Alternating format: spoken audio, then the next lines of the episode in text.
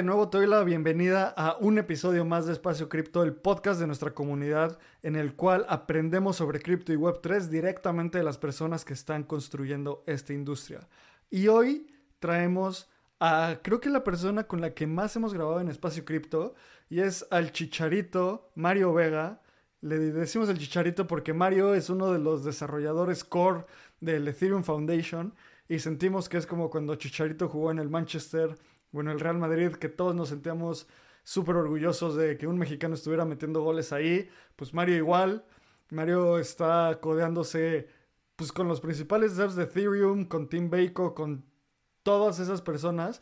Y no desde un punto de vista de, de la soberbia, sino que su rol es súper importante, asegurar la calidad de las implementaciones. Ha detectado un par de bugs bien críticos. Y hoy vamos a hablar sobre el roadmap de Ethereum. Yo soy Abraham Cobos, estoy con mi gran amigo Lalo Crypto. Lalo, ¿cómo viste el episodio? Todos los episodios con Mario me gustan muchísimo porque aprendo un montón. O sea, obviamente tengo un gran conocimiento en el ecosistema cripto, pero estar al lado de Mario nos explica nuevos conceptos, nos explica temas técnicos. Fue un episodio muy bueno. Si quieren escuchar el último que grabamos con Mario, que digamos que es como una parte 2, que es, la, es el 142, Pueden escucharlo directamente en Spotify o Apple Podcast. Y con Mario, la verdad es que revisamos todo el roadmap de Ethereum. Hay varias cosas nuevas, hay cosas que se están implementando a la par, se está desarrollando mucho este ecosistema de Ethereum. Y lo que me gusta muchísimo es ver este roadmap, que vamos a dejar la liga en la descripción para que las personas que nos estén escuchando lo puedan ver. Es que es tan complejo o tan sencillo como quieras, en el sentido de que hay seis actualizaciones muy importantes y cada actualización tiene su complejidad y tiene sus metas, pero también se pueden, se pueden entender como muy fácilmente si lo quieres ver a gran escala o te puedes meter al mayor detalle si es lo que quieres. Hoy nos metimos, digamos que, como a una media escala. No tocamos todos los puntos, pero no fue como una embarradita, sino más bien vimos cosas que se venían muy importantes. Este año vienen los blobs. Mario nos decía que tal vez en el primer trimestre del año, así que están a la vuelta de la esquina y es muy emocionante saber que las transacciones se pueden hacer 100 veces más baratas en capas 2, pero también hablamos de Vertical Trees, hablamos de otras actualizaciones. ¿Qué fue lo que más te gustó? Me encantó, siempre que viene Mario nos lanza, nos sacamos varias analogías para que la gente entienda qué onda una de las cosas, una de las analogías que más me gustó fue cuando analizamos la diferencia entre validar y verificar. Entonces, ahí vamos a ver en cuanto a un bloque también. Aprendí este, este término que son los slots. Yo ya había visto esto de la finalidad en un slot, el single slot finality, y creía entenderlo. Y Marion me explicó, nos explicó súper en detalle qué es, cuál es la diferencia entre un bloque y un slot, por qué es importante tener eh, single slot finality. También hablamos bastante de vertical trees, que es algo que tengo que investigar más porque es una de las cosas más técnicas y justo Mario nos explicó por qué es lo que más, por qué los vertical, los vertical trees es una de, las cosas que más le emociona a los devs, sobre todo porque es algo medio difícil e interesante. Y también está, está muy cool traer a Mario. Hablamos de la implementación que viene ahorita en Denkun y luego viene la actualización de Praga. Y justo antes del, del episodio, un random fact, un fact divertido, Lalo, es que Denkun es una actualización que en la parte de Kun es por Cancún y las actualizaciones a la capa de Ethereum, a la capa de consenso de Ethereum son nombres de estrellas, como Altair y como ha habido otras, y a la ejecución son ciudades donde ha sido DevCon. Entonces por eso es la parte de Kun de Cancún. Y eh, entonces está bien interesante saber ese tipo de cosas. Cada vez aprendemos más de nuestra industria, cada vez aprendemos más del espacio cripto. Y pues bueno, vamos directo al episodio. Escucha el anuncio de nuestros patrocinadores que hacen esto posible y vamos con Mario Vega. Obtén el mayor valor de espacio cripto con Voyager. En Espacio Cripto hemos creado una membresía exclusiva para aquellas personas amantes de este ecosistema. Con Espacio Cripto Voyager podrás encontrar trabajo en el ecosistema, ampliar tu conocimiento y conectar con la comunidad en un siguiente nivel. vamos a tener acceso exclusivo a becas, reportes de investigación bimestral, reportes mensuales de airdrops, acceso previo a eventos de la industria y un club exclusivo para nuestros Voyagers llamado Voyager Club. Si quieres saber más información, ve a espaciocrypto.io y aprovecha para comprar nuestro primer NFT en donde vas a tener acceso exclusivo a Voyager con beneficios increíbles. Si quieres saber más información, te repito de nuevo, ve a espaciocrypto.io diagonal OE. ¿Te gustaría ser parte de una revolución cooperativa en el mundo de la Web3? Descubre Optimism, la capa 2 que está cambiando el juego. Optimism no solo es una capa 2 de Ethereum con transacciones más económicas y rápidas. Es un colectivo de constructores, empresas y miembros de la comunidad que trabajan en conjunto hacia la visión de Optimism. La visión de Optimism busca reinventar la organización y la economía digital, fomentando la creación de bienes públicos, la economía regenerativa y busca recompensar el impacto positivo. Optimism construye un futuro de coordinación y colaboración en la Web3. Imagina un espacio digital gobernado por sus ciudadanos donde las contribuciones positivas se recompensan con beneficios reales. En comunidad, impulsaremos el crecimiento sostenido y la creación de un ecosistema descentralizado. Entra a la comunidad de Espacio Cripto en Telegram o ve a optimism.io para conocer más. Este episodio es patrocinado por Giro, tu portal seguro, sencillo y entendible en la Web3. Giro es una wallet de custodia propia para acceder a todo el potencial de Web3 con integración directa a DeFi y bajos costos de transacción. Giro justamente es una wallet creada para el ecosistema latinoamericano en donde el equipo de Espacio Cripto también está trabajando en ella. Puedes ir a giro.cool y registrarte en el waitlist para ser de las primeras personas en probar esta wallet que estamos construyendo con muchísimo gusto para todo el ecosistema de la TAM. Así que te repito, ve a giro.cool. Giro se escribe H-I-R-O.cool.c-o-o-l. Así puedes ir a tu navegador, también la liga está en la descripción del programa. Y regístrate para que seas de las primeras personas en probarlo. Querido Mario, ¿cómo estás? Qué gusto tenerte en otro episodio de Espacio Cripto. ¿Qué tal? Muchas gracias por invitarme. Un gusto como siempre. Gran justo amigo de antaño de Espacio Cripto y justo habíamos dicho que Mario era el invitado más repetido en Espacio Cripto con tres veces.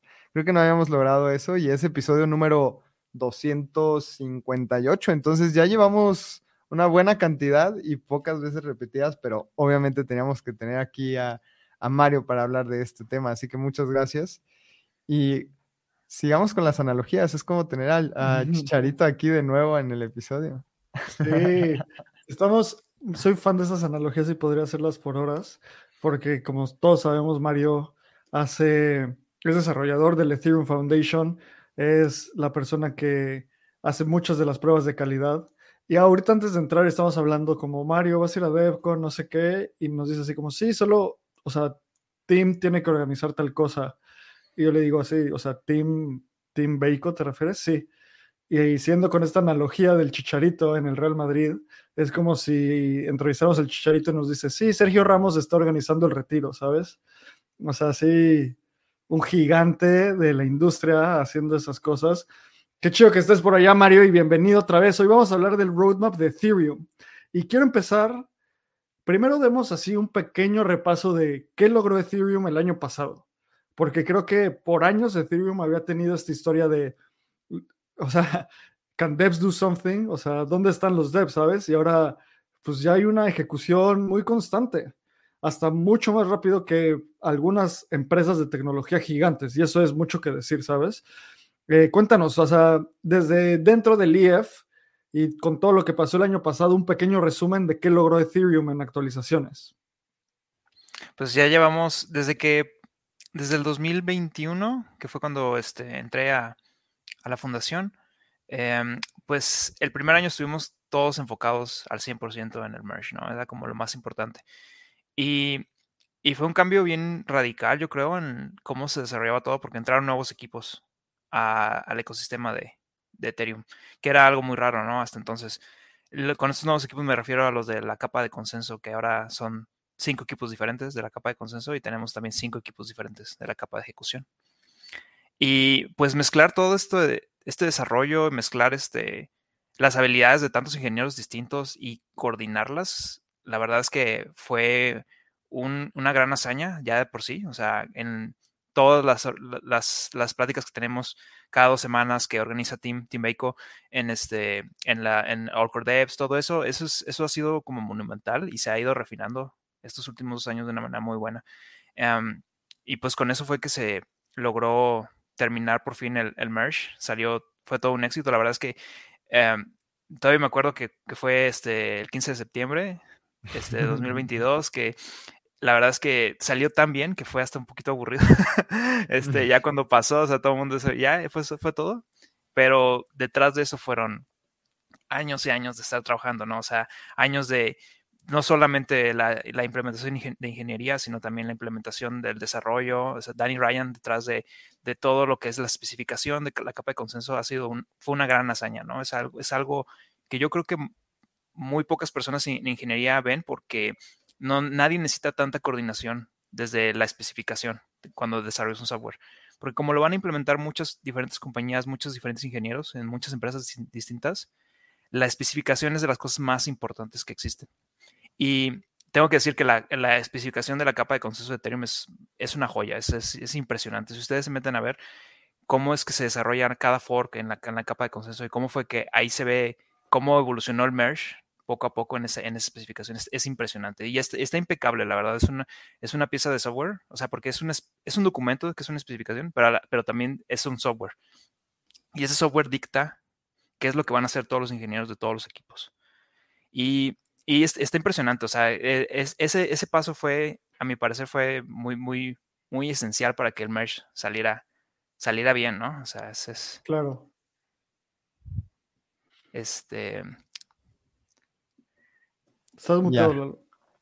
a mí me encanta cómo es que este tipo de cosas hasta las podemos ver como arte, porque es una, coordinación a nivel humana, a nivel software, a nivel desarrollo, a nivel implementación. Y como mencionaba Abraham, o sea, es un grupo de desarrolladores que está generando uno de los sistemas más importantes del mundo y no tiene tampoco la capacidad ni la cantidad de gente ni la cantidad de años que tienen otro tipo de empresas y sin duda el ecosistema de Ethereum en general está innovando muchísimo. Y también, qué coincidencia que haya sido el 15 de septiembre y ahora esta siguiente actualización tan importante se llame Cancún. Como dice Mario, no hemos aprovechado lo suficiente ese nombre. Así que me encantaría que, aparte de mencionar que tenemos un episodio contigo para explicar los blobs, aquí venimos a explicar ahora las actualizaciones de Ethereum.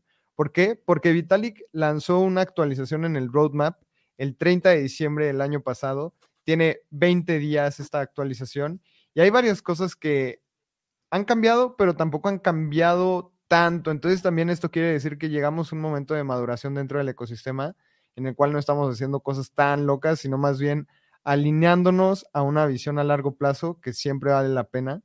Y Mario, sabemos que tú eres la persona correcta. También Abraham tiene muchísimo conocimiento en este tema.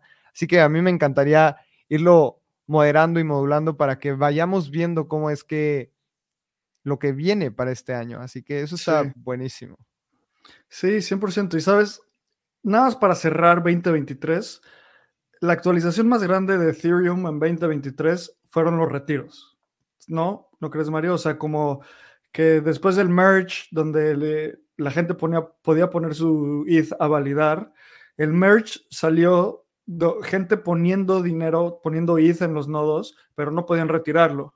Se unió la cadena, empezó a ser la principal capa de ejecución, la, principal capa de validación, todo eso, y la gente todavía no podía retirar su ETH. Y había esta duda, ¿sabes? O sea, el merge nos tomó cuatro años. ¿Cuánto tiempo nos va a tomar eh, los retiros? Y tomó alrededor de seis, siete meses. Entonces fue un éxito gigante. Además, creo que esa fue la actualización más grande de Ethereum, ¿no? O, ah, mm, me falta alguna, Mario. Sí, y, creo que eso es, una, eso es algo bien importante que, ¿por qué el merge tomó tanto y por qué, por ejemplo, Shanghai, que fueron los retiros, no tomó tanto? Y es que para el merge fueron, fue la, este, este inicio de la coordinación que no teníamos antes, ¿no? O sea, lo que mencionó de que fue el problema empezar a ver, ok, ¿cómo vamos a probar? ¿Cómo vamos a verificar? Todos los cambios que ahora involucran dos tipos de, de software distintos, ¿no? Eso, todo eso se fue viendo en el merge. O sea, todo eso, todos esos problemas los fuimos, los fuimos resolviendo durante el merge. Y no había nada antes. O sea, e, era la primera vez que probábamos dos, dos software distintos interactuando entre sí. Entonces, al momento que llegó el merge, ya teníamos mucho mucho de la, la, la, fundación de cómo, em, bueno, la, foundation de cómo probar, de cómo este, implementar, de cómo interactuar entre estas dos capas. Entonces, todo eso ya estaba básicamente, no está, no está a la perfección, pero estaba básicamente resuelto al momento del merge. Entonces, el, el, Shanghai, que son los retiros, fue algo aditivo, ¿no? A eso. Entonces, por eso fue muchísimo más corto. Y yo creo que cada vez estamos haciéndolo todavía más eficiente. Em, mm, hablando desde la perspectiva de las pruebas, yo creo que este, es, es, este, es, es increíble los pasos que estamos dando, ¿no? O sea, antes del merge, por ejemplo, no había muchas cosas de las pruebas este, para probar la interacción y, también en, la capa de ejecución había, había, había un poco de, pues falta, ah, mejoras, faltaban muchas mejoras que ahorita ya se están viendo, ¿no? O sea, ya tenemos un equipo más grande de pruebas que estamos tratando de pulir todo, hacer todo más fácil para que los clientes encuentren los problemas más rápido y más eficientemente. O sea, todo eso lo hemos, lo hemos ido mejorando a, través del tiempo. Entonces yo creo que en este punto estamos en un punto mucho, mejor en todas las capas, ese, pruebas, este, desarrollo, research, investigación, implementación. Todos estamos en un punto mejor que estábamos hace dos o un año inclusive. Entonces, por eso, por eso es el tiempo reducido, diría yo. Y yo creo que este, vamos a seguir optimizándolo, ¿no? Venga, pues vamos a ver, ahora sí, el roadmap que se viene para 2024 y me froto las manos porque está muy emocionante. Vamos a pasar rápido sobre el tweet de Vitalik. Este, esta imagen que la ves y da un poco de miedo porque es como, ¿qué está pasando aquí? ¿Qué, what the fuck? Tienen nombres como The Merge, The Surge, The Scourge, no sé, todo eso. Quiero hacer un shout out porque Cristian Camilo tradujo este roadmap que de Vitalik a español y es un, es un recurso súper importante. Y lo que quiero hacer es pasar por las principales fases. Y voy a pasar rápido, Mario, lo que quiero es que en cada una tú nos vayas explicando un poco. El roadmap de Ethereum tiene seis fases. El merge, que el objetivo es tener la capa de consenso de proof of stake más simple, más robusta y más optimizada. Y el merge en español quiere decir como la fusión. Luego viene el surge, que en español quiere decir el surgimiento o el aumento, y el objetivo es tener 100.000 transacciones por segundo. Aquí es donde entran los rollups, aquí es donde entra Optimism, aquí es donde entra Arbitrum, y es la capa de ejecución, es esta parte muy importante para continuar incrementando el número de transacciones por segundos. Luego viene el Scourge, que el Scourge es algo más o menos nuevo, por lo que entiendo, y es todo este enfoque en MEV y en Liquid Staking. ¿Qué es el MEV? El Maximum Extractable Value, el valor máximo extraíble, que es como cómo nos impacta a nosotros como usuarios cuando un, validador eh, identifica cómo, está, cómo se está armando un bloque y hace que una transacción vaya adelante que otra, y eso puede ser oportunidades de arbitraje. Y el, en español, el scourge quiere decir como el flagelado o el azotamiento, es la forma de, traducirlo. Luego está el verge, que es para hacer la, la, verificación de los bloques más fácil. Y the verge quiere decir el borde, la frontera. Luego viene the purge, que quiere decir la purga, que es como eliminar cosas que no son necesarias. Y the splurge, que es como todo lo demás y quiere decir como el gasto o la forma, sí, es como básicamente el gasto. Entonces, estas son las seis fases y dentro de cada una de estas fases hay diferentes actualizaciones. Por ejemplo, el EIP 4844, que si te interesa saber más qué es eso, ve a escuchar el episodio 142 con Mario, donde hablamos de los blobs. Entonces, esto solo es una introducción, Mario, y quiero que antes de entrar en detalle en cada una, tú nos digas desde adentro del Ethereum Foundation, desde adentro de, de el grupo de ingenieros que está ejecutando esto, ¿cuáles son los principales objetivos de Ethereum en 2024? Yo diría que este, uno de los más importantes, a mi parecer, es este Berkeley, que sería ahí The Birch, ¿sí? Ah, sí, Berkeley Trees. Es una forma, a mí me encanta, me encanta la idea. Es este, personalmente, claro. O sea, muchos ingenieros tienen cada uno su opinión acerca de qué es lo que deberíamos introducir en, el siguiente fork. De hecho, todavía está en discusión. Eh, y si quieren ver más a fondo detalle, yo creo que eh, pueden entrar al Allcore Devs y ahí van a escuchar a los devs peleándose unos contra otros, diciendo este, qué es lo que más les importa a cada uno. Em, a mí en lo personal me encanta la idea de, de Berkeley Trees, que es el Birch. Es una forma de permitir a las carteras, permitir a clientes este, pequeños como en celulares, por ejemplo, estar al, en, en, el, en lo más actualizado de los bloques que está produciendo Ethereum y obtener información de forma completamente segura de, de, lo que está pasando en, en, la cadena. Por ejemplo, este, en este momento, si tú quieres, si, tú eres una cartera y quieres saber el, eh, que una transacción hizo lo que tú pensaste que iba a hacer, tú le tienes que ir a preguntar a algo que se llama un nodo. ¿Qué es un nodo de Ethereum? Es algo que contiene toda la historia, no la historia, pero toda la, el, el, actual estado de cómo se encuentran todas las cuentas en Ethereum. Es una cosa gigantesca, ¿no? Eso como, son teras y teras de información, ¿no? Este, bueno, gigas de información. Este, entonces, eh, tú como cartera, que tú vives en, aquí en Chrome, que estás aquí arriba en, el, en, la, en, una pestaña de Chrome, aunque estés en una página de internet, no puedes descargar toda esa información. Eh, ahora, lo que se usa son, es un, tú necesitas a un witness, eh, que es, es, algo que te dice exactamente qué está pasando en la cadena sin tú tener que descargar todo. Como está formado ahorita Ethereum, esto es, sigue siendo mucha información. O sea, para que tú puedas comprobar algo que está pasando en la cadena, tienes que descargar varias megas de información, como hasta 10 megas de información solo para hacer una comprobación, ¿no? Lo cual sigue siendo muy pesado, ¿no? Porque si estás en una cartera y tú quieres hacer algo rápido, no vas a estar descargando 10 megas por cada cosa que estés haciendo, ¿no? Entonces, esta optimización usa una magia criptográfica que se llama este, Vector Commitments, de ahí viene el nombre Berkel, este, Berkel Trees, eh, y lo que hace es que disminuye estas megas a fracción, como menos de, varios kilobytes por cada confirmación. O sea, vas a bajar de 10 megas a, varios kilobytes y te vas a estar completamente seguro de lo que tú estás viendo en esos kilobytes es exactamente lo que está pasando al tope de la cadena de Ethereum. Entonces tú puedes hacer comprobaciones que son 100% seguras de una manera muy eficiente y muy rápida, cosa que no se puede hacer ahorita. Entonces a mí es algo me emociona muchísimo de esta actualización es que pues va a habilitar muchos, muchos usos. Imagínense ya no tener que tener este, actores centralizados que me estén dando la información de lo que está pasando en Ethereum. Yo, yo puedo hacer la comprobación. O sea, desde mi celular, desde mi cartera, desde donde sea. Justo Vitalik en la, en la última entrevista de Defiant dice que es lo más técnico que hay en el roadmap, ¿no? Que es lo más complicado a nivel técnico de ejecutar. Sí, exactamente. O sea, es un, es un, yo, creo que también por eso les emociona a muchos, este, muchos ingenieros de, la, de varios clientes, porque les encanta meterse en cosas que están complicadas. A nadie le gustan las cosas, las cosas sencillas, ¿no? Es este. Em, pero sí, tienes mucha razón. O sea, la verdad es que el primer, el, primer punto es que, como te dije, o sea, esas, todas esas gigas de información que están, que son, forman parte ahorita, para que nosotros podamos pasar a este modo más eficiente, hay, hay que ver, tiene que haber un proceso de transformación. Entonces ese proceso es algo, sinceramente, que es bastante complicado. Em, no voy a entrar a detalle, pero ese, ese cambio es lo que nos está más o menos deteniendo de que sea lo que, exactamente lo que sigue, ¿no? En, para la actualización de Ethereum.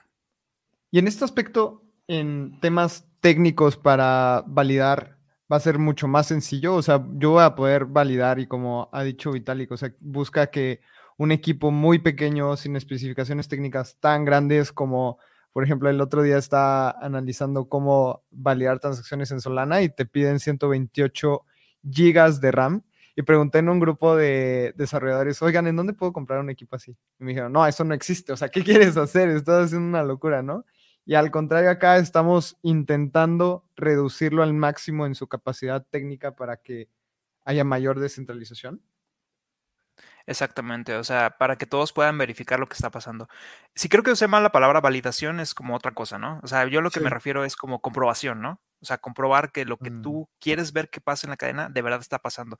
Y para que tú compruebes que sí pasó, te voy a dar estos 6 kilobytes de información y sin nada más, puedes comprobar exactamente que eso sí pasó en el último bloque de Ethereum.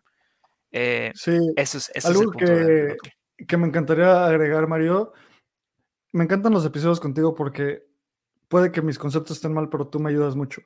Cuando, cuando hablamos de validación, estamos hablando de la capa de consenso, o sea, de la, del merge, ¿sabes? O sea, de cómo los validadores generan un bloque con todo lo que viene de eh, la, la, separación entre el que propone el bloque y el que lo valida, eh, Proposal Builder Separation. Y cuando hablas de verificación, es algo más como de data availability, ¿no? O sea, de cómo me, yo me veri cómo me, cómo estoy seguro que lo que pasó es real. Imaginándome una bitácora de nacimientos, validación sería incluir un nuevo nombre en la bitácora y verificación sería ir al libro y ver que ese nombre está inscrito. Exactamente, exactamente. O sea, si tú tienes el, ahorita el problema es que tienes que descargar el libro completo y ver todos los, y luego hacer un cómputo de todas las personas en el libro para obtener como el nombre del libro, digamos, o el nombre actual del libro, ¿no? Y esto es reducirlo. E, el ejemplo sería como, tengo que bajar todo el libro y correr las computaciones como nació, murió, nació, murió, nació, murió, para ver cuántas personas y quiénes están vivas. Está perfecta, sí, exactamente. O sea, y el, el chiste ahorita es, si tú quieres saber que alguien nació hace poquito, o sea, en el último día, es reducir esa cantidad de validaciones que tienes que hacer para ver qué exactamente sí está pasando eso claro. recientemente. Que a ti te afecta, ¿no? Que es una transacción o lo que sea.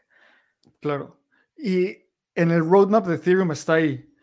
Está claramente, es toda la parte de The Verge y va a pasar este año esta parte de The Verge va a pasar este año o cuándo pasará?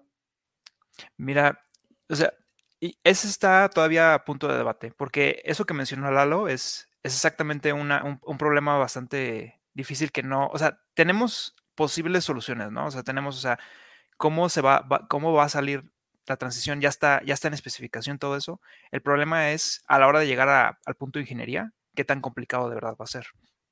Entonces eso es como el detalle que estamos todavía manejando, viendo qué tan fácil va a ser de probar, qué tan fácil va a ser de, eh, implementar y todo eso.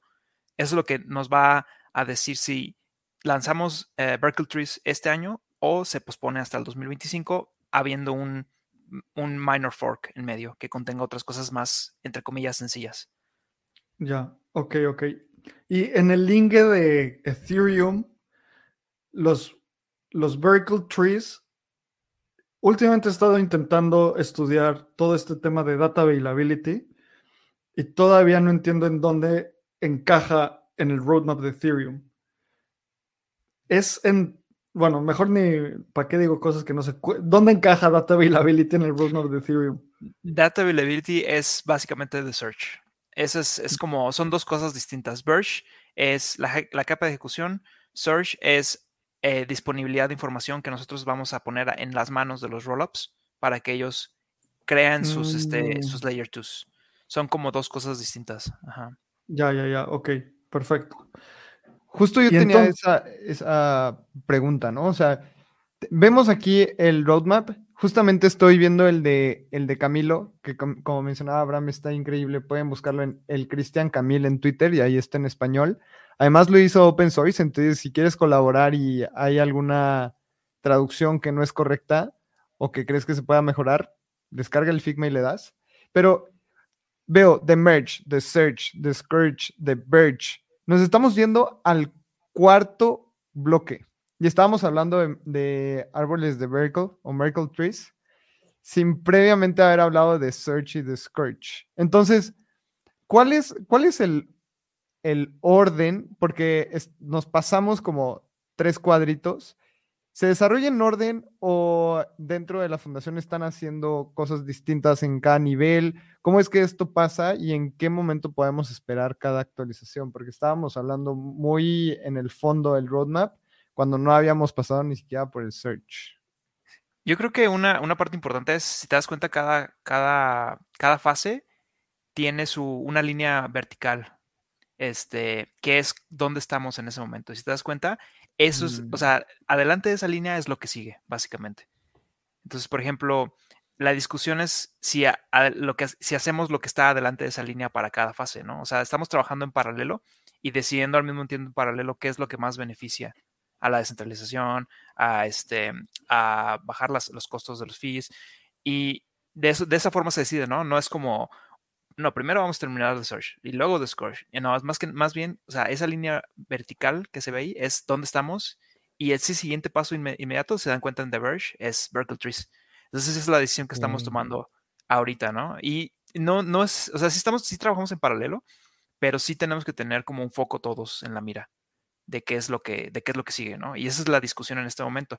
Muchos este, están a favor de, por ejemplo, eh, pues eh, mejorar lo que es account abstraction, muchos están a favor de mejorar lo que es virtual trees, y cada, cada, cada parte está proponiendo, ¿no? O sea, ¿qué es, por qué, por qué creen que es importante, ¿no? Y todavía está en discusión. No es algo que se, se defina, este, bueno, que ya esté definido, ¿no? Ya. Me encanta cómo es que este roadmap tiene seis bloques nada más. Y obviamente conlleva muchísimo trabajo por detrás, pero ¿cuántas veces no hemos visto que en empresas hasta más chiquitas tienen como 20 prioridades y todas es prioridad y todas las tienen que ejecutar? Me encanta cómo es que a largo plazo están pensando en seis cosas que obviamente conllevan muchísimo, pero también condensan todo lo más importante y eso está increíble. Mario, creo que este punto es excelente, como tener 100% claro esta línea. Entonces, vamos, ya que nos contaste cuál ves que es lo más interesante para ti en el roadmap de Ethereum, vamos pasando por cada una, viendo lo próximo que viene, ¿sabes? Entonces, empezando en el merge, viene eh, la selección del, del líder secreto y que todo termina en este término que se llama single slot finality. Y como lo puso eh, eh, la persona que tradujo este gran roadmap, el buen. Eh, Cristian Camilo, es finalidad en un solo slot o finalidad en un solo bloque, por así decirlo. ¿Nos podrías explicar qué quiere decir eso de single slot finality y cuándo creemos que pasará? Por supuesto. Es bien, es bien interesante este tema, ¿no? O sea, ¿qué es, qué es la finalidad, no? En, Ethereum nosotros tenemos finalidad, se llama finalidad criptoeconómica, en el, en el caso en el que tú, para hacer un rollback de la cadena, tienes que quemar una cantidad exorbitante de dinero, ¿no? De Ether, en este caso. Entonces, en Ethereum hasta este momento son dos este, epochs, que son aproximadamente, un epoch son 6 minutos o 12, no me acuerdo. Cada, tenemos 32 slots, eh, cada epoch, 12 segundos cada uno, y necesitamos dos de esos, dos epochs, en total para que se finalice la cadena. Porque como funciona ahorita eh, Ethereum es que tenemos lo que se llaman los este, em, comités, los comités, eh, que es algo que se elige eh, aleatoriamente y se llena, se llena cada comité en, un, en, un, solo slot. Entonces, de ese, de ese comité es una, un subset de los validadores, ¿no? Entonces, eh, cada slot son diferentes, ¿no? durante los 64 slots de, este, de dos epochs hay diferentes votaciones con diferentes validadores. Em, lo que pasa ahorita es que no hay suficiente peso para, llamar que cada, para llamarle a cada uno de esos slots lo suficiente como para decir que está finalizado, ¿no? O sea, no hay suficiente dinero de por medio en cada uno de esos. No hay, no hay suficiente seguridad criptoeconómica en cada uno de esos para decir, ok, ya no va a cambiar la, ya no va a haber un reorg de la cadena el single, single slot finality es cambiar este, este, este approach. Y Vitalik, de hecho, acaba de sacar un blog post que me pareció bastante bueno, todo el mundo, si, o sea, si quiere entrar en los detalles técnicos de cómo funciona, es una excelente, es un excelente resumen y, y, no está tan largo. El, el, punto es que quiere cambiar cómo funcionan nuestros, nuestros comités para darle más peso criptoeconómico a cada slot. O sea, cada ventana de dos segundos va a tener tanto peso criptoeconómico, tanta, tanta, tanto Ether se va a poder quemar este, si haces rollback de cada bloque, que se puede llamar que cada uno está finalizado. Ya. Em, es el gist más o menos. Ese, ¿qué, te va a dar eso? Es que cada 12 segundos va a estar completamente seguro que la transacción que tú metiste, no hay forma, no hay forma de que se haga el rollback. A menos de que ocurra algo extremadamente, este, este, o sea, se queme, muchos validadores hagan collusion y quemen muchísimo dinero, o sea, que lo cual es muy improbable. Este, tú puedes estar seguro que tu transacción en el momento que entra en un bloque es para siempre. Mario, ¿cuál es la diferencia entre un slot y un bloque? Ah, este, el, slot, o sea, es, es, una, es una oportunidad de un validador que, ponga, que crea un bloque. Si al, si al validador se le va la onda o no, no está sincronizado o está fuera de línea, el bloque se pierde, pero el slot está ahí. Y al siguiente slot se crea un bloque. Esa es la única diferencia. Ok, ok, ok. O sea, es como. Ahí les va una analogía. Es como tomar un ticket para el jamón en el súper, que alguien pase por su jamón es diferente a que exista el lugar para que pase por su jamón. Exactamente, exactamente. El, el boleto del jamón es el slot y decirle al jamonero dame 200 gramos de pechuga de pavo es el bloque. Exactamente, exactamente. Vea, me encanta. Grandes analogías de jamón y del Real Madrid en este programa. Ahora, el search. Merge, lo más importante, single slot finality, todo lo que acaba de decir Mario. Y eso quiere decir que single slot finality, que cada slot tenga peso criptoeconómico, o sea, suficiente dinero que pase en él para que si alguien quiere coludir, tenga que quemar mucho dinero. Sigamos a el search. Lo que viene luego, luego en el search es el EIP 4844 de search. Recuerden, 100.000 transacciones por segundo en los rollups. Esto es, incrementando en esto, es donde nos viene el impacto de los gas fees, ¿no? Porque cada vez hay más espacio, esto y otras cosas, pero esto principalmente. EIP 4844 son los blobs, que de nuevo vayan a escuchar el episodio 142 con Mario, que nos explica en, en súper profundidad esto. Entonces vienen los blobs y viene esto que se llama Basic, o sea, en la escalabilidad básica de los rollups. Cuéntanos como de Search, ¿qué se viene y cuándo va a pasar esto? Pues ahorita estamos en el momento de que ya por fin va a haber data availability. Ha habido data availability en Ethereum desde el inicio, pero no ha sido data availability que fue creada para eso, ¿no? Como ya expliqué en el, en el episodio, este, estábamos usando la, la, información de las transacciones para meter ahí información que no debía ir tenía por qué ir ahí, ¿no? Ahora ya después de 484, eh, de 4844 ya tenemos un lugar específico donde los rollups van a meter toda su información que necesitan para poder crear su cadena L2. Este, esta es la primera parte, ese es el proto sharding, que es como vamos a crear una cantidad de blobs, una cantidad de espacios de blobs. Al momento son un máximo de 6 blobs por bloque, pero estamos tirándole que eh, durante el full dark sharding va a haber este 64, este 6 por, ajá, cada, va a haber 64 veces más cantidad de blobs en, el, en, cada bloque. Entonces va a ser muchísima más información que se va a poder guardar. La forma en la que vamos a llegar a eso es que no todos los nodos va a tener que guardar, van a tener que guardar cada uno de los blobs, sino que vamos a poder hacer un sampling, sampling de cada uno de los mm. blobs y con eso es más que, más que suficiente para saber que los blobs están presentes en la cadena de Ethereum. Ese es el em, famoso polinomio que queríamos entender en el episodio, ¿no? Sí, los blobs son el polinomio. Esto es este sampling, es este, se llama. Em, es, es, básicamente la división de mucha información en diferentes partes. Ya. Em, y, y, yo como usuario, o sea, posicionándome ahora que los estás explicando esto, Mario, voy a ir a un mismo block, block Explorer y voy a ver esas transacciones de los blobs, va a ser distinto. Como usuario, ¿cómo me impacta esto? Mira, el, hay, un, hay algo que se llama el Blob Scan, que es un escáner de blobs, básicamente, que es nada más trae blobs. Pero esto, esto, esta información es importante nada más para los rollups, para saber que la información de las transacciones que ellos están poniendo está, sí, sí queda en un blob, ¿no? Para el usuario final, el usuario tiene que irse al, al, al rollup de su preferencia que esté usando en ese momento y ver en su explorador dónde quedó su transacción. Pero los blobs son información que solo les, eh, les importa a los, a los L2. Si tú, si tú de verdad quieres este, eh, entrar en detalle y tú te interesa mucho la seguridad de lo que está haciendo un rollup, tú puedes escanear porque los blobs están disponibles para todo el mundo y tú puedes verificar que sí está toda la información dentro de un blob usando el blob scan. Em, no, tengo la, no tengo la liga, pero este, y aparte, aparte ahorita creo que está en, beta, ¿no? O sea, ahorita está, el Blobscan solo funciona en las DevNets, pero eventualmente va a salir en Mainnet y tú vas a poder entrar a verificar, ok, qué está pasando con estos blobs, ¿no? ¿Qué información hay adentro, adentro de ellos? Súper. Y también, esta actualización ya prácticamente está a la vuelta de la esquina. Había sido prevista probablemente para finales del año pasado, después se dijo que no, ahora viene para este año y ya se hizo esta actualización en Goerli y viene para Sepolia pronto. ¿Nos podrías platicar un poco de esa decisión de lanzarlo este año y ahora qué es lo que está pasando con las testnet, testnets y cuándo lo podemos esperar en Mainnet? Y también si, si es cierto ese rumor que escuché que va a ser el 25 de febrero. Es tu cumple.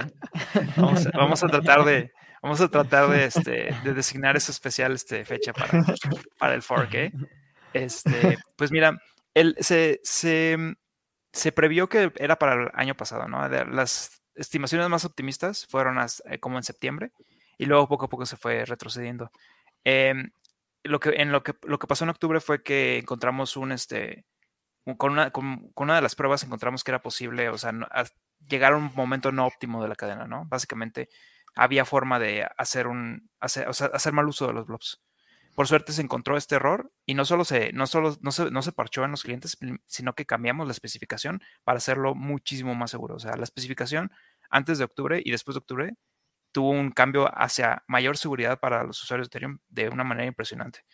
Y este cambio de especificación pues ya conllevó que los clientes todos tienen que reimplementar muchas de las cosas que ya estaban dadas por hecho, ¿no? Entonces hubo cambios de cada uno de los clientes y eso pasó en noviembre, diciembre, ahí estuvimos trabajando en, en este, en temporadas de, de, Navidad, este, ahí probando y este, y por fin a, principios de enero fue cuando los clientes ya terminaron todas las, este, todas las, todas las implementaciones y por eso es que hasta ahorita estamos pudiendo lanzar en Girl y eventualmente Sepolia y, y luego en Holesky.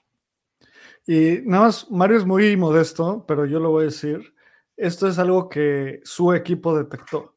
Entonces es una vulnerabilidad importante que me da mucho orgullo. O sea, un mexicano identificó y pues básicamente ayudó a toda la industria cripto a pues que no nos, a que no fuera, a que un bug no fuera aprovechado de forma maliciosa. Y esto es como cuando digo que como el Chicharito cuando le metió un gol al Atlético de Madrid para pasar a la siguiente ronda de la Champions con el Madrid. Entonces, qué chido porque pues da orgullo que, que, tú hayas estado involucrado en eso, Mario. Ah, muchas gracias, muchas gracias.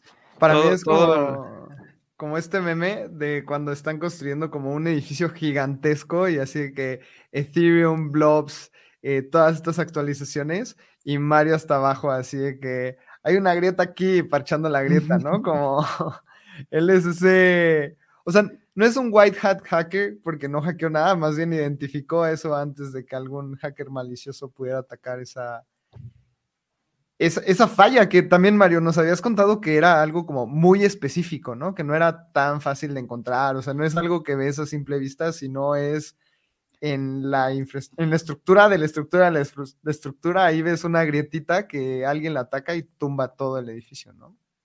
Sí, al final de cuentas es un trabajo en, en, conjunto porque hay cosas que eh, tú estás, eh, eh, estás en el proceso de desarrollo, estás desarrollando la especificación y es difícil ver algo que, que sale en ingeniería, ¿no?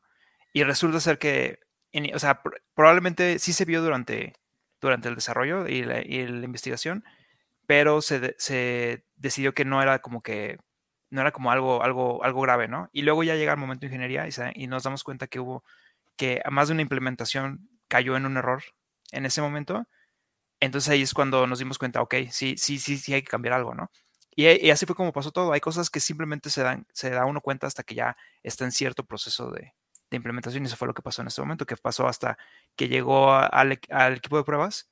Este, y obviamente estamos trabajando para que pase, esa detección pase más temprano, ¿no? Por ejemplo, el equipo de pruebas tiene que estar más, este, más metido en todo lo que es el desarrollo, la investigación. O sea, tenemos que, sí tenemos que trabajar un poquito más en eh, desarrollar pruebas antes y meternos más de lleno este, desde antes, ¿no? Y ya es algo que vamos a tomar en cuenta mucho para forks, forks siguientes. Y esto es, para concluir esta parte, esto es lo que va a pasar en el siguiente fork que se llama Denkun y va a pasar entre a finales de febrero, inicios de marzo. Ahora vamos a la siguiente parte, mi estimado Mario, que se llama The Scourge, que como yo lo traduje, fue el azotamiento o el flagelo, o no hay una excelente palabra para traducir esto, y es atacar o abordar más bien y mitigar los riesgos de centralización alrededor del eh, maximum extractable value y liquid staking. Eh, hay riesgos de centralización aquí porque lo que hemos hablado mucho, si un, protocolo como Lido llega a consolidar, a consolidar demasiado ETH en sus, en sus validadores, es un riesgo de centralización porque podría eh, básicamente comprometer a la cadena. Y en el MEV, quiere decir que a final de cuentas, si alguien identifica tantas oportunidades de trading más rápido que todos, lo que hace es que hace que sea un, un blockchain menos neutral, porque alguien puede tener acceso más rápido a diferentes actividades. Y lo que se ve en la partecita azul del roadmap que estoy mostrando es Endgame Block Production Pipeline, o sea, una forma de producir bloques como muy estructurada, ese es el, el paso final. Y las partes que vienen es las listas de inclusión eh, y empezar a explorar el Proposer Builder Separation, que esto es que un nodo proponga un bloque, o sea, lo genere, y que otro nodo lo cree.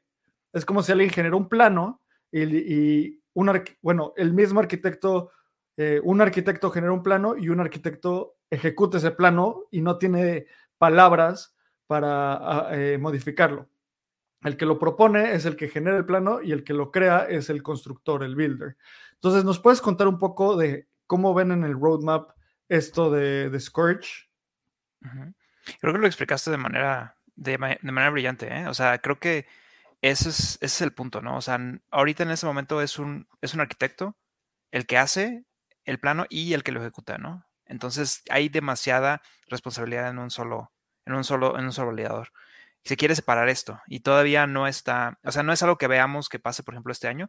De, de ahí lo que sí podemos este, sacar es las inclusion lists, que es algo, es, es algo bien interesante. Básicamente, este, tú creas una lista, y esto es para ayudar a la, censura, ¿no? A que no haya censura en Ethereum, que todas las transacciones eventualmente se encuentren dentro de la cadena, sí o sí, ¿no?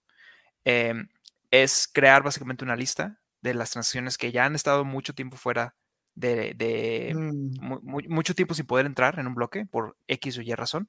Entonces se crea una. ¿Mande? Por OFAC, ¿no? O sea, por eso se excluyen muchas. O puede ser otras cosas, pero. Pueden ser, sí, hay mil razones, ¿no? O sea, hay mil razones por las cuales se, podría querer censurar usuarios.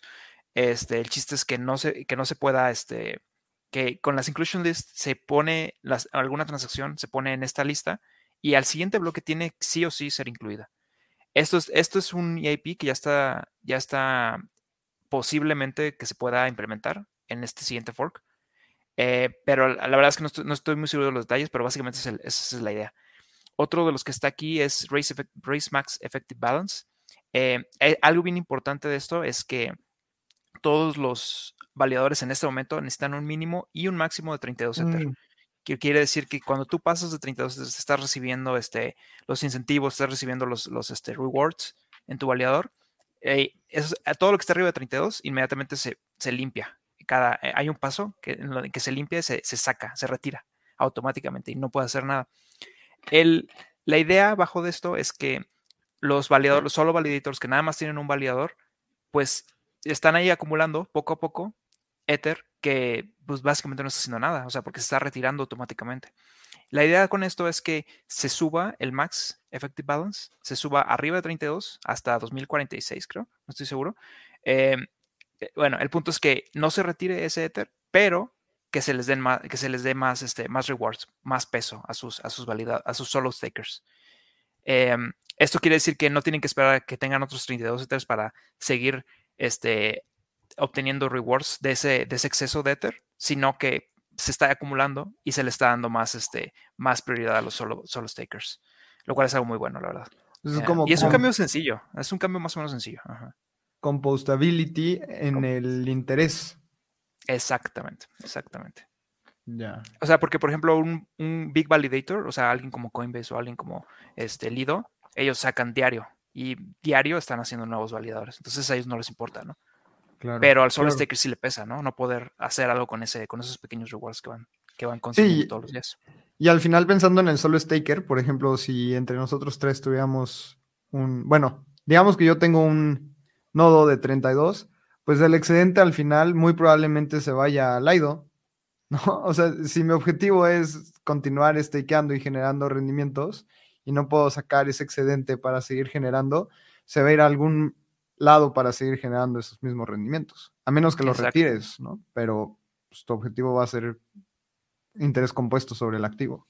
Exactamente. Entonces es reducir eso, ¿no? O sea, de hecho, a mí, a mí me molesta un poco que cuando se sacó este, este, este AP a discusión por primera vez en Recorders, lo primero que se, se, vio en Twitter fue lo contrario. Dijeron, van a subir de 32. Va, va, vas a necesitar más Ether para validar, se va a hacer más centralizada. O sea, algo que ni siquiera es cierto para empezar. Y de inmediato hicieron como la, la tajada ahí como para tratar de minimizar esto. Pero la verdad es que esto, esto es muy bueno para los solo stickers.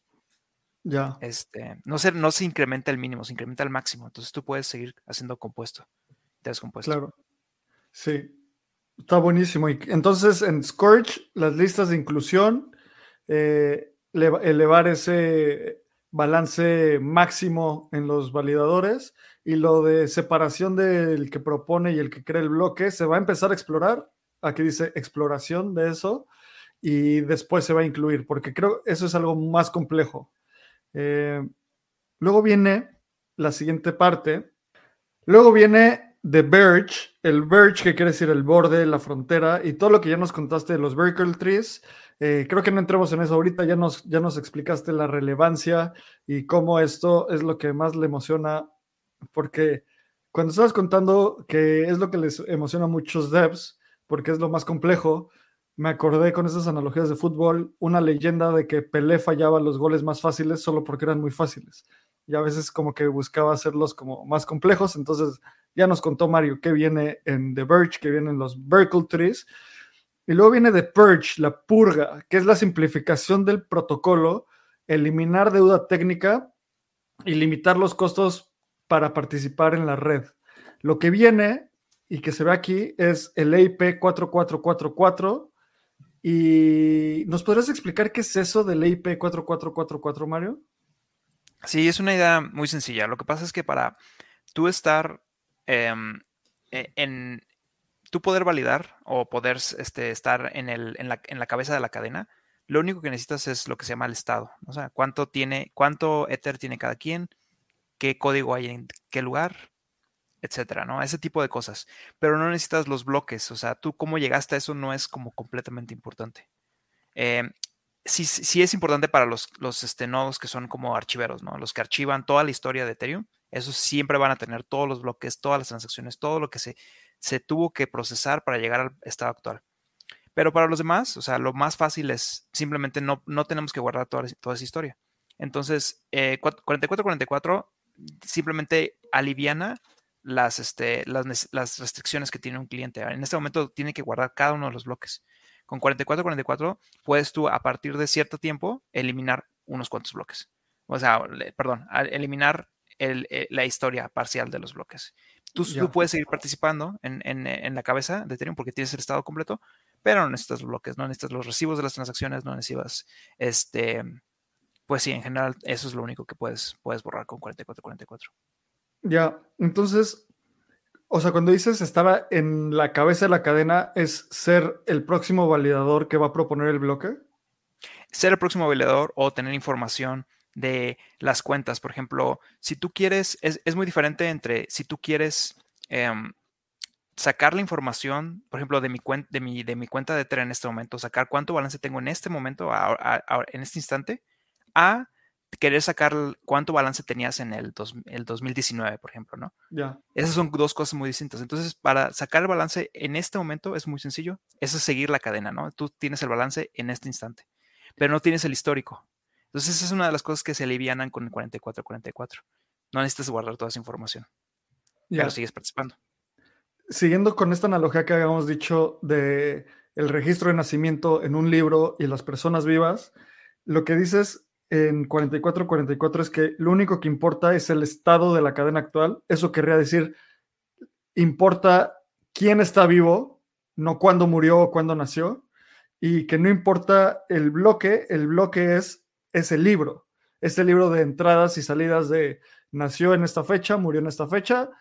Al final de cuentas, si tú, si tú preguntas como quién está vivo hoy, no tienes que saber el libro, solo tienes que contar o ver a las personas que están vivas. Exactamente, exactamente. Eso es lo que aliviana esto, porque ya permite más participación, es más fácil, no necesitas muchísima, una computadora con muchísimo almacenamiento. Eso, eso aliviana mucho la participación, lo cual también es muy importante. Perfecto. Y por último, viene esta parte de, de Splurge, que creo que la mejor forma de de traducirlo es como la opulencia, o sea, como el gasto.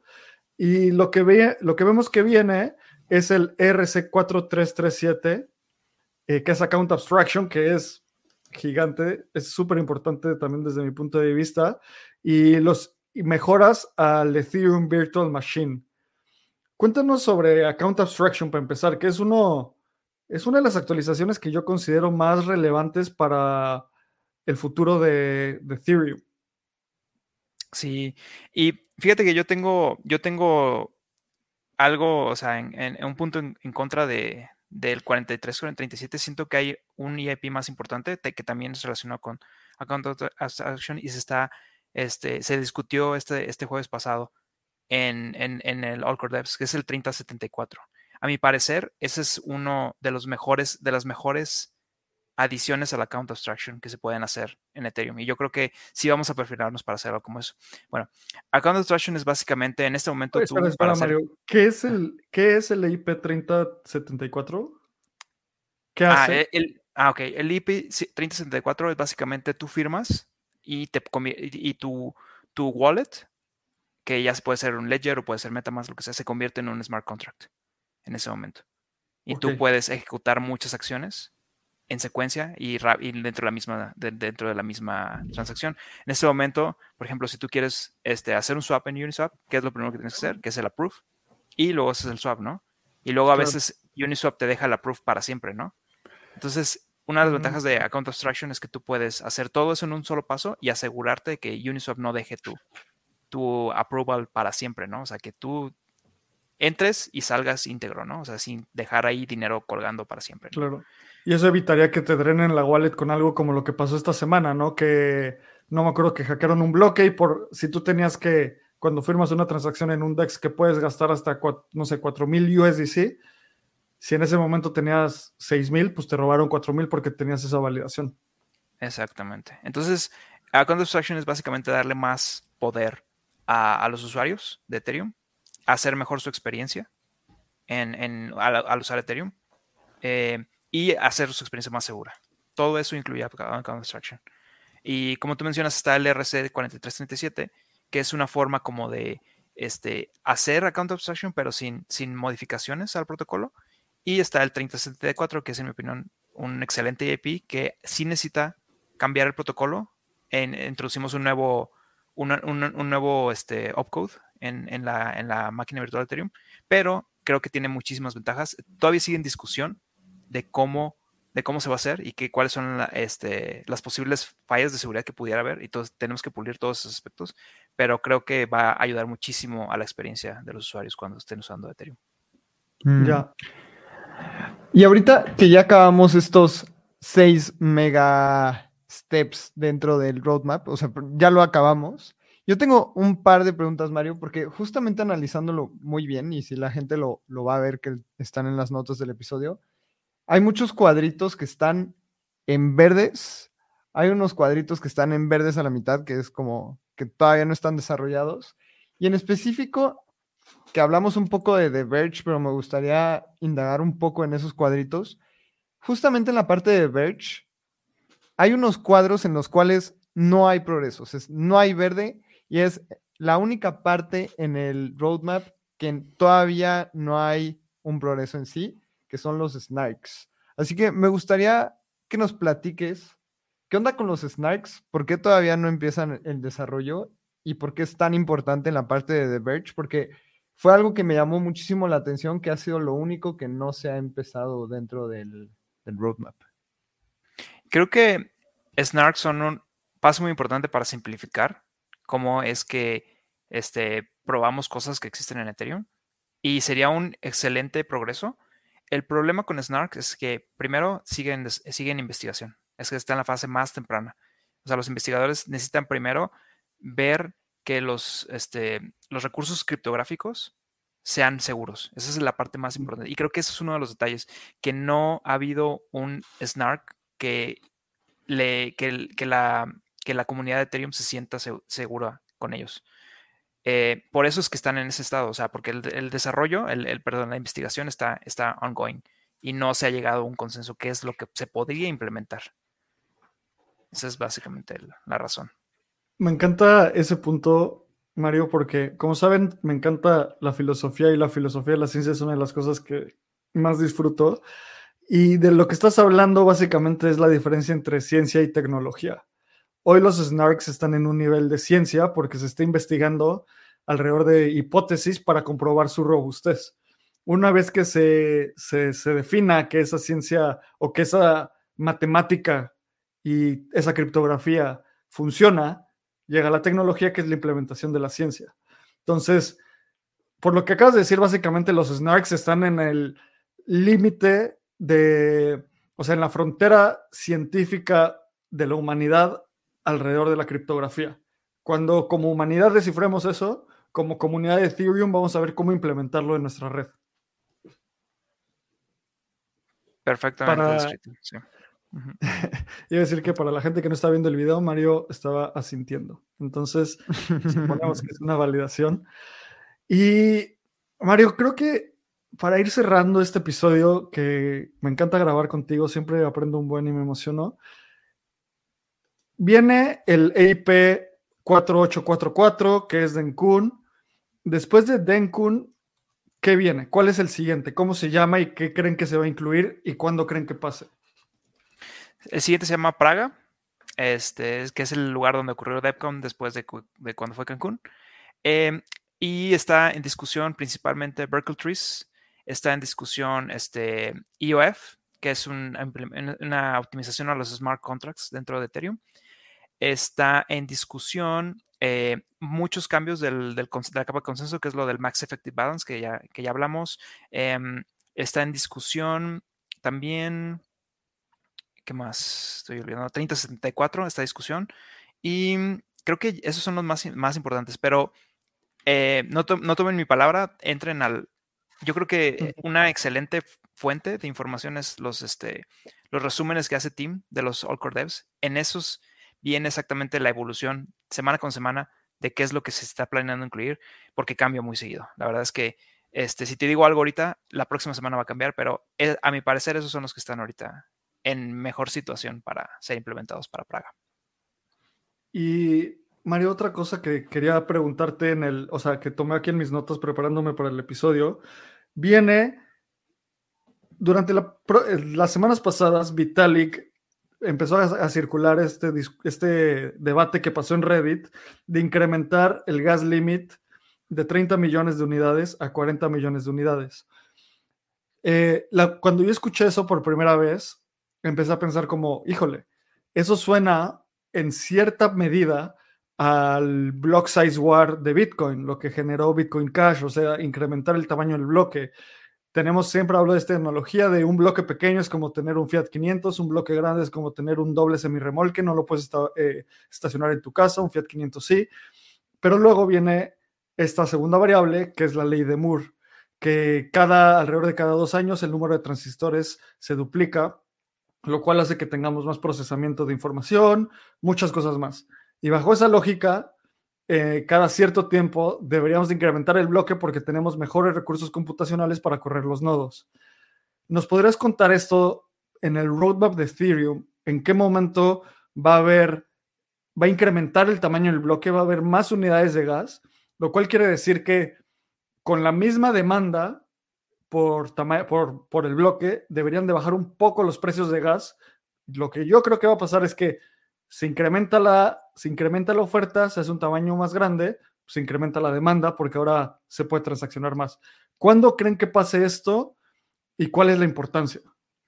Mira, es que es un, es un tema bastante, pues no sensible, pero yo diría que es, es complicado subir el gas porque estás midiendo varias cosas con el gas. Eh, la primera cosa que estás midiendo es qué tanto tarda una computadora en ejecutar un bloque, ¿no? En hacer las operaciones que vienen dentro del bloque. La segunda cosa que estás midiendo con el gas es también eh, qué tanto incrementa el, state de Ethereum, que es básicamente el, almacenamiento que necesita el nodo para poder este, procesar la cadena.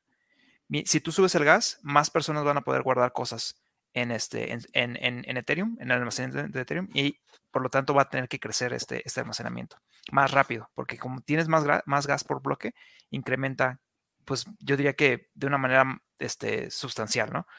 Y la otra es qué tanto incrementa el ancho de banda, ¿no? De un nodo. También lo, también lo puedes, también lo estás cobrando con el mismo gas, con el mismo gas que estás cobrando estas tres cosas. Ese, si subes eso, te afecta en tres partes distintas. Entonces, yo creo que la mayor preocupación de todos los desarrolladores no es qué tan rápida es una computadora para ejecutar un bloque, porque la verdad es que es bastante, bastante eficiente. los clientes lo, lo, ejecutan un bloque en menos de un segundo, ¿no? Todos. Entonces, si tienes menos de un segundo y tienes 12 segundos para formar un bloque, creo que de 30 a 40 no hay tanta problema.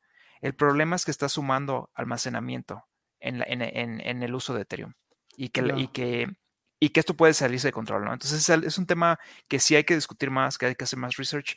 Este, no llegamos a discutirlo en el Record Devs, pero yo creo que va a ser un tema bastante hot topic en, los próximos, en las próximas llamadas, donde sí vamos a ver cada quien va a llegar con sus argumentos de por qué sí y por qué no. Em, a mí, para ser personal, estaría bien, o sea, es un incremento del, este, de no, tan alto porcentaje. Y creo que sí ayudaría este, a aliviar un poco, pero también tenemos los blobs que ya van a estar. Entonces, es, una cosa con otra, ¿no? Ya tenemos los blobs, los L2 los van a implementar pronto, o sea, no hay tantísima razón, diría yo, para incrementarlo, pero es, un, es un welcome addition, creo. Ya, perfecto. Y solo para, como super aclarar, no es que cuando decimos que incremente el gas, no quiere decir que incremente cuánto tú pagas por una transacción. El gas es la unidad eh, computacional con la cual se o sea, la cantidad de tamaño en un bloque es unidades de gas. Entonces, solo para hacer, creo que esa, como comunidad podríamos hacer un mucho mejor trabajo poniendo esas unidades porque confundimos al, mundo. Pero Mario, muchas gracias por venir, otro gran episodio. Salgo hypeado. ¿Qué, qué, qué esperas tú para Ethereum en este año? Yo, yo esperaría que mi, yo, yo quiero ver, yo quiero ver Account Extraction y quiero ver, quiero ver Berkeley. Quiero, eh, Account Extraction me emociona muchísimo porque yo también este, soy, soy, soy desarrollador, pero también soy este, usuario. Y no, no me gusta tener que hacer varias transacciones. Yo creo que a nadie le gusta, ¿no? Entonces yo, a mí me encantaría ver, tener, tener una, una, una buena Account Extraction para final de este año en Ethereum y que todo el mundo pueda usar más fácilmente la cadena y más seguramente también. Tenemos un dato. Y ese dato creo que está muy bueno para ver qué va a pasar en este año. Hay 1.300.000 cuentas con Account Abstraction al día de hoy, 19 de enero de 2023. Hay más de 130 millones de cuentas externally on account, que es como funcionan al día de hoy la mayoría de las wallets. Veamos en un año esa métrica cómo evoluciona. Y creo que va a ser algo súper interesante. Mario, antes de irnos, mencionaste varios recursos, cómo la gente puede entrar a los All Core Devs que creo que es algo que está muy bueno que sea público y la gente tiene que tomar esta experiencia porque pocas veces un equipo de desarrollo tan bueno abre sus llamadas como para que cualquier persona participe.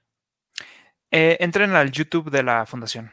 En el YouTube de la fundación se comparten las ligas, eh, perdón, se comparte la, la, liga para el video, el streaming en vivo, que son todos los jueves. Hora México es todos los jueves a las 8 de la mañana. Ustedes entren al YouTube de la fundación y inmediatamente les va a aparecer el streaming, donde pueden ustedes estar escuchando a los developers. Eh, si, si el problema es el inglés, tal vez, siempre hay traducciones en Twitter. Eh, sigan a Tim Bako, él, lo transcribe en inglés, pero gente que, lo, que, que le hace retweet a él, a veces traduce al español lo que, lo que él está este, compartiendo. Entonces, esas son las formas que diría yo que pueden seguir la, el desarrollo. Genial. Otros recursos que utilizamos en este episodio es justamente el tweet de Vitalik, que lo lanzó el 30 de diciembre de 2023. Pueden irlo a ver, ahí también vienen muy buenos detalles. Pueden seguir a el Cristian Camilo en Twitter y también se los vamos a dejar pineado en donde él tradujo el roadmap. También hablamos un poco sobre Account Abstraction. Recuerden que en Voyager tenemos un artículo explicando Account Abstraction y cómo funciona episodio 142 con Mario Vega de los Blobs. Así que si quieren aprender más de estos recursos, ya hay muy buenos lugares para que lo puedan hacer. En Voyager también pueden ver todos los artículos relacionados a estos temas. Mario, muchísimas gracias. Platícanos de nuevo cómo la gente te puede encontrar en Twitter para hacerte alguna pregunta si queda algo que no quedó 100% claro. Me pueden encontrar como arroba el buen en Twitter, en GitHub Mario EVZ eh, ahí pueden seguir todos los este, repositorios que, estamos contribuyendo por la parte de Dream y también en Discord, Mario VZ, de la misma forma. Genial. Mario, pues muchísimas gracias. A nosotros nos pueden encontrar como AbramCR en Twitter, arroba Lalo Cripto, síganos en todas nuestras redes sociales. Recuerden suscribirse a Voyager, que es el newsletter en donde Abraham y yo y el equipo de Espacio Cripto indagamos muy deeply en temas de cripto. Tienen todas las actualizaciones por ahí, tenemos varias sorpresas también. Así que nos escuchamos en el próximo episodio. Mario, muchísimas gracias. Muchas gracias a ustedes por la invitación. Este guion de Mundo Futuro lo escribió una inteligencia artificial. Imagina un mundo donde la tecnología se convierte en una extensión natural de nuestras vidas. Donde cada experiencia se eleva a niveles inimaginables de simplicidad. Un mundo donde los límites se desdibujan y las ideas se hacen realidad con un solo toque. El mundo cambiará más en los próximos 10 años que en los últimos 100. Yo soy Jorge Alor. Yo Mario Valle. Y yo Jaime Limón. No te pierdas Mundo Futuro, el principio del fin. Disponible en cualquier plataforma de podcast. Mundo Futuro, Mundo Futuro. Okay, round two. Name something that's not boring. A laundry? Ooh, a book club. Computer solitaire, huh? Ah, oh, sorry, we were looking for Chumba Casino. That's right. ChumbaCasino.com has over 100 casino style games. Join today and play for free for your chance to redeem some serious prizes. ChumbaCasino.com. No purchase necessary. Forward prohibited by law. 18 plus terms and conditions apply. See website for details.